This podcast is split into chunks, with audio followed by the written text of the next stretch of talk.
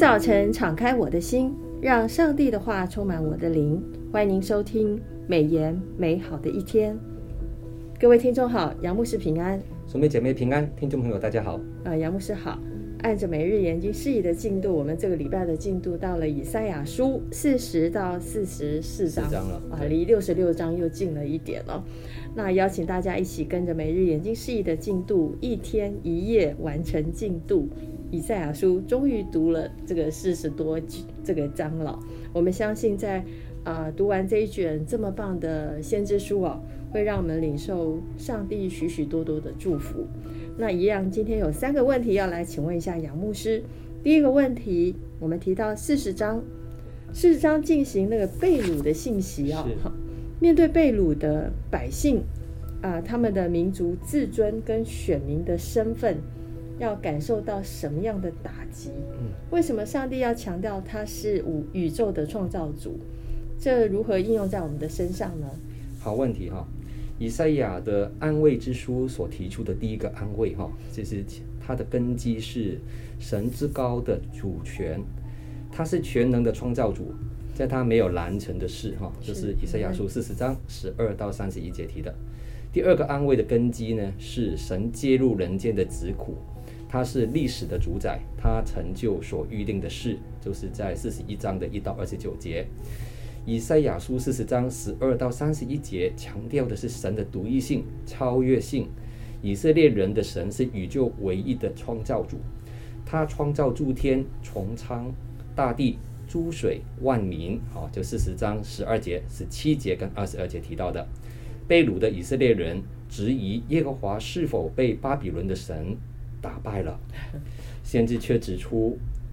耶和华超越其他国的神子，哈，那就是四十章二十五节提的巴比伦的创造神马杜克，哈，马杜克在创造世界的时候是透过父亲伊尔，哈的协助才完成的。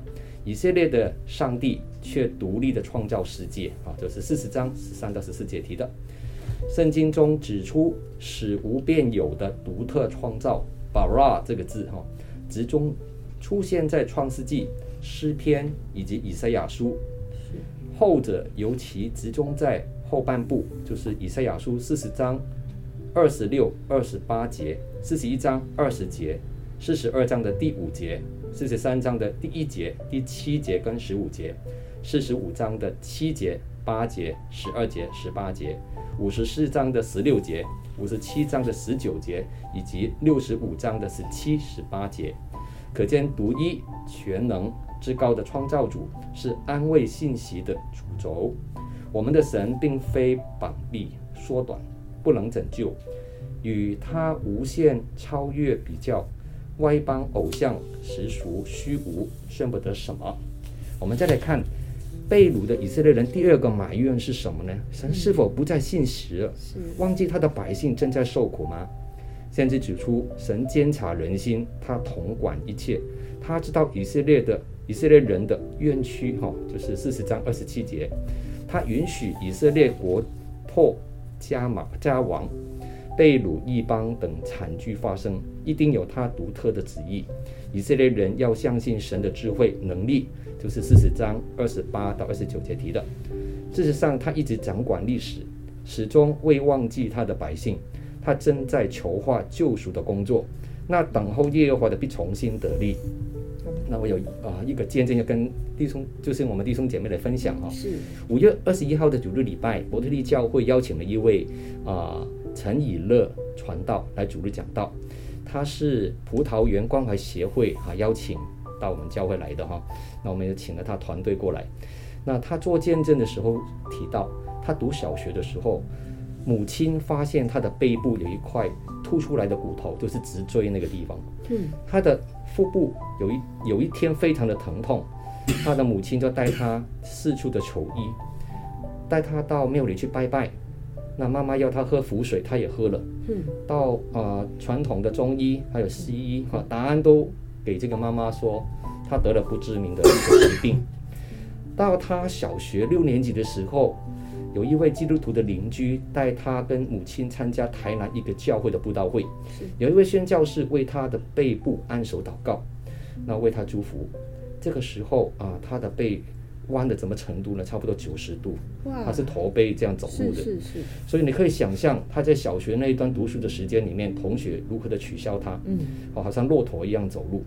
然后呢，母亲跟他在布道会的时候就信了耶稣，邻居介绍母亲到台南的基督教医院去带她女儿去看诊，医生一诊断，她得了原来是一种结核性的啊、呃、病毒，就是侵侵犯她的脊椎哈，叫结核性脊椎炎。由于这种病毒入侵所致，医生说怎么这么晚才带孩子来看呢、啊？如果结核病毒哈。在入侵到直椎的核心细细胞的下去的话，孩子的命就不保了，哦，这是非常危险的。那经过手术之后，他的身高原来是一百四十几公分的哈，那就啊，就是经过手术之后只剩下一百二十公分身高，就维持住到到现在他来的时候的身高都没有长高了。是，他不认识主的时候，觉得上帝对他非常的不公平，为什么让他驼背受苦，受到耻辱？当他有一天读圣经《约翰福音》十章十节的时候，他看到说：“盗贼来，无非要偷窃、杀害、毁坏。我来了，是要羊得生命，并且得的更丰盛。”他蒙主的话光照，他原来错怪了上帝对他不公平，使他得到这个病受苦，而且其实他不是上帝来的，是从魔鬼来的，因为魔鬼偷走陈以乐传道的喜乐的心，爱主的心，毁坏他身体跟自信心，他差一点也死在母亲的迷信跟无知当中。然而，神借着一位基督徒邻居、一位宣教士、一位医师，拯救他脱离死亡，医治他的病，跟在日后呼召他成为传道人，为主所用。他见证上帝是信实的创造主，也是救他脱离死亡的那一位主。好们。说呃，上帝给我们的安慰的信息是，也许时间并不如人的预期是好，但是我想所有的事情就是万事互相效力哦。嗯，那神有他的美意跟最好的时间表，是的，所以才会有这个经文讲说，反正等候耶和华的重新得力，重新得力哦，感谢主。那我们第二个问题，对，就是谈的是重新得力哦。重新得力是四十章很重要的一个信息。是。那上帝提醒我们要如何才能重新得力呢？相、啊、信我们的听众朋友都很想知道哈、哦。啊，第一个，上帝提醒我们，但那等候耶和华的必重新得力，他们必如鹰展翅上腾，他们奔跑却不困倦，行走却不疲乏。就是四十章三十一节所提的。上帝不但是那位用他的大能大力创造宇宙、统管万有的上帝。他更是赐力量给人的上帝，所以先知劝勉以色列的百姓要学会等候耶和华，他就可以使人重新得力。所谓等候的意思，就是信赖、仰望的意思。等候是一种信心的操练。对一个有恩赐的人而说，等候是一个极难的功课。我们深信我们的本性是急躁的，常常把事情快快的解决，想立刻知道事情的结果。以及常常常是成事不足，败事有余。等候并非袖手袖手旁观，而是对神的热热切的盼望，是静态中的动态。就是以赛亚书二十五章第九节提的，用祷告积极的与神同工。等候是承认，除非神先动工，否则人就不能成就什么。全能的神断不会误事。我们在等候中揣测神的意思，明白神的旨意，并看见上帝的奇妙作为。基督徒生活的一个重大挑战是处理属灵耗尽，我们叫 burn out 的问题。以赛亚，呃，提醒上帝的子民等候主的重要性。等候并不代表进入休止的状态，反之，它是一种耐心的服侍，不过度委身，也不过度扩张。很多人渴望像鹰一样展翅上腾，但他们却以为越是努力奔跑，就可能展翅飞翔。然而，先知说，人越努力靠自己奔跑，就越可能跌倒。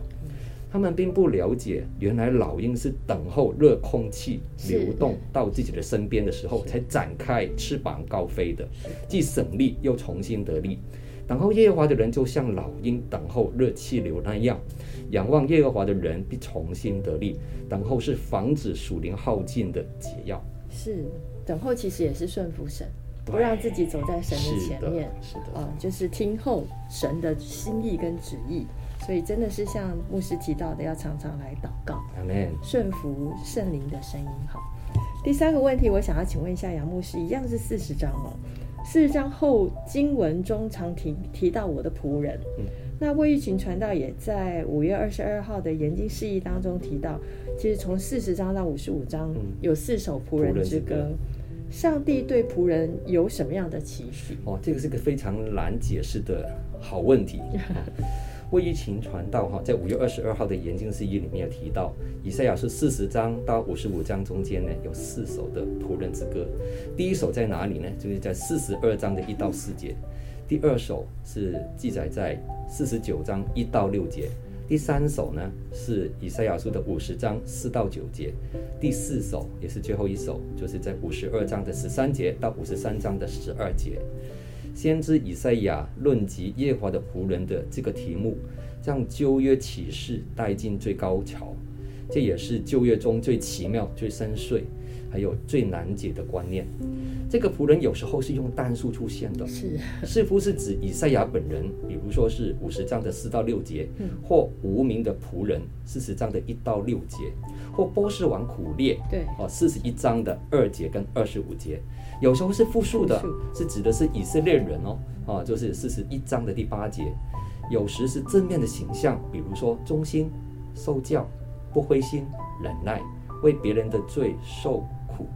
有时候是负面的形象，犯罪、违背神、灰心失望、发怨言、为自己的罪受苦。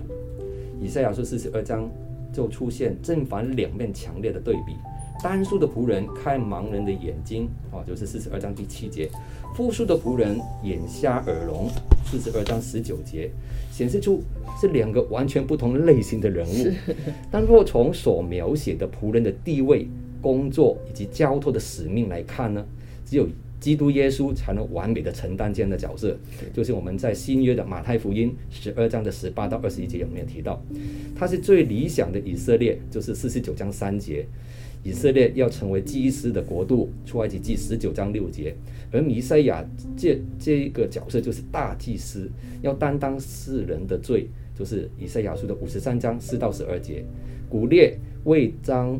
啊，犹太人自巴比伦手中拯救出来的波斯王，就是四十章以赛亚书哈。耶稣基督这将全人类从罪恶中救赎出来。以赛亚书五十三章跟说明，他不但是大祭司，而且是祭祭物本身哈，是啊，就是祭品，成为代罪的羔羊，完全献上背负众人的罪。上帝对仆人的期许是什么呢？就是使他能够执行上帝托付的使命，就是传扬上帝的公理，以转变外邦的世界。什么是公理呢？就是以赛亚亚书的四十二章第一节、第三节、第四节提到的。魏玉琴传道在五月二十二号的研经释义里面提出公理的定义，就是指社会正义。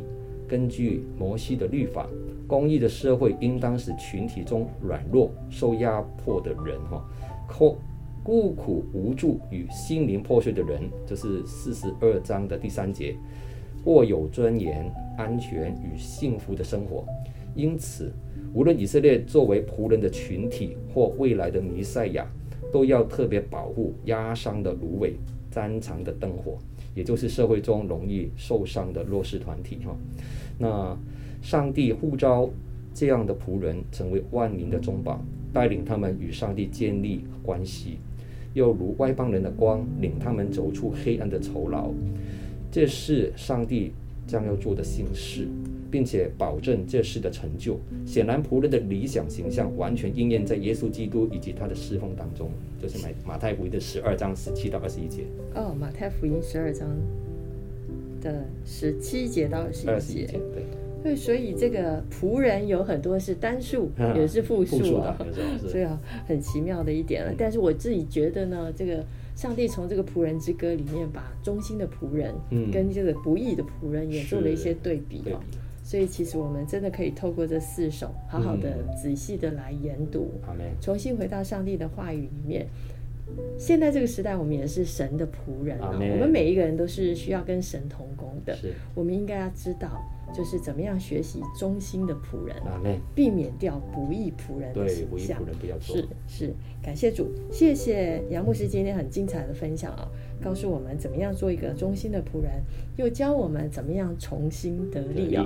啊，愿大家真的就是在这个基督里啊，每一个人都来等待这个神啊。然后我们在神里面重新得力，感谢主。我们今天美言美好的一天就分享到此，谢谢您的收听。愿上帝的话语丰富充满我们的生活，使大家福杯满溢。